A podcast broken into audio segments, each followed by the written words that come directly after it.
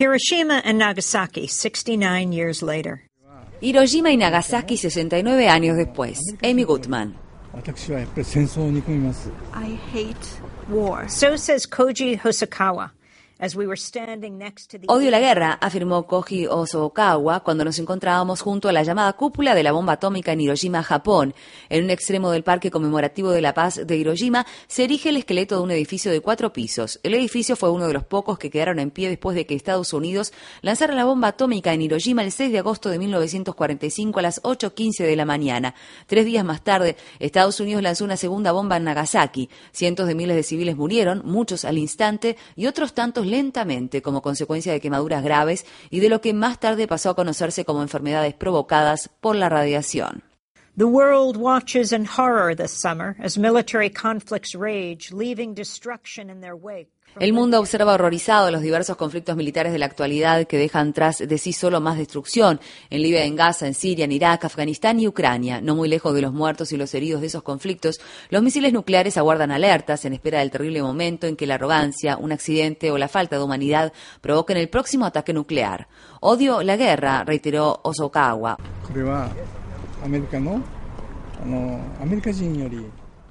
Odio la guerra, no a los estadounidenses. La guerra vuelve locas a las personas. Koji Hosokawa was 17 years old in 1945. He worked in the En 1945, Koji Osokawa tenía 17 años, trabajaba en el edificio de la compañía telefónica a menos de 3 kilómetros de distancia de la zona cero, donde cayó la bomba. Estaba a tres kilómetros hacia el noreste de esta zona. Allí fui expuesto a la bomba. Había un edificio muy robusto, de modo que sobreviví de milagro. His 13-year-old sister was Su hermana de 13 años no corrió con la misma suerte.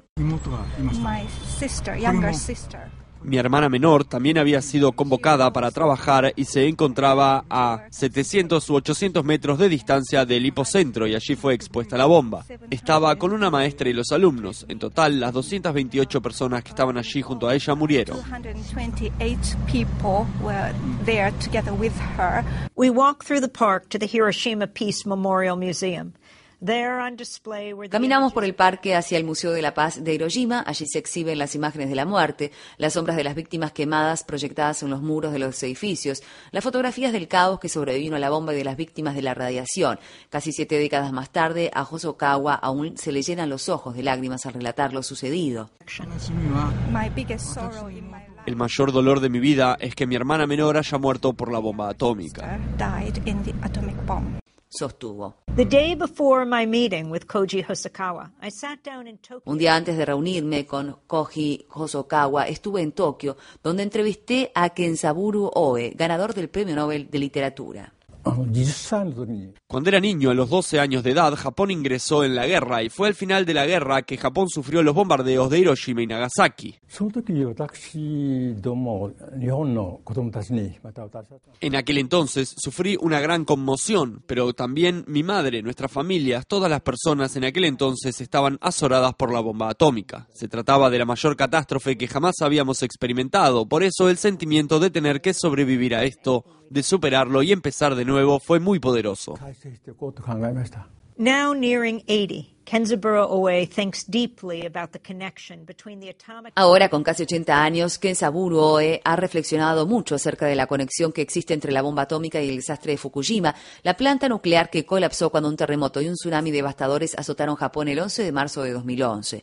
El premio Nobel le dijo al periódico francés Le Monde, Hiroshima debe quedar grabado en nuestra memoria, es una catástrofe más terrible que los desastres naturales, porque fue provocada por el hombre. Repetirla, al mostrar la misma falta de respeto por la vida humana con la construcción de plantas de energía nuclear, es la peor traición a la memoria de las víctimas de Hiroshima, afirmó. After the Fukushima disaster, Tras el desastre de Fukushima, Oe afirmó, todos los japoneses sintieron un profundo arrepentimiento, el aire que se respiraba en Japón era casi el mismo que tras la bomba de Hiroshima al finalizar la guerra. Debido a este clima, el gobierno en 2011, con el consentimiento de la población japonesa, prometió deshacerse o desactivar las más de 50 plantas nucleares de Japón, sostuvo el premio Nobel. Well, survivors like Koji Hosokawa, writers like Kenzaburo Oe, and hundreds Sobrevivientes de la bomba atómica como Koji Osokawa, escritores como Kensaburo Oe, al igual igual que cientos de miles de personas que ahora son ancianas, han sido testigos del surgimiento de la era nuclear en 1945 y han vuelto a experimentar sus devastadoras posibilidades recientemente en Fukushima.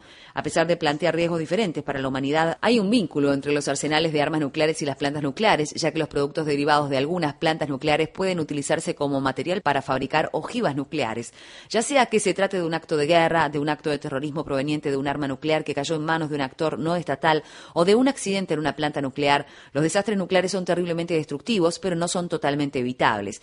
Necesitamos una nueva forma de pensar, un nuevo esfuerzo para eliminar las armas nucleares y pasar a utilizar energía segura y renovable en todo el mundo. As we were leaving the Hiroshima Peace Memorial Park, Koji Hosokawa Cuando nos íbamos del Parque de la Paz de Hiroshima, Koji Osokawa me pidió que me detuviera, me miró a los ojos y me dijo que no me olvidara de las víctimas. Todas esas personas vivían aquí, afirmó, vivían aquí.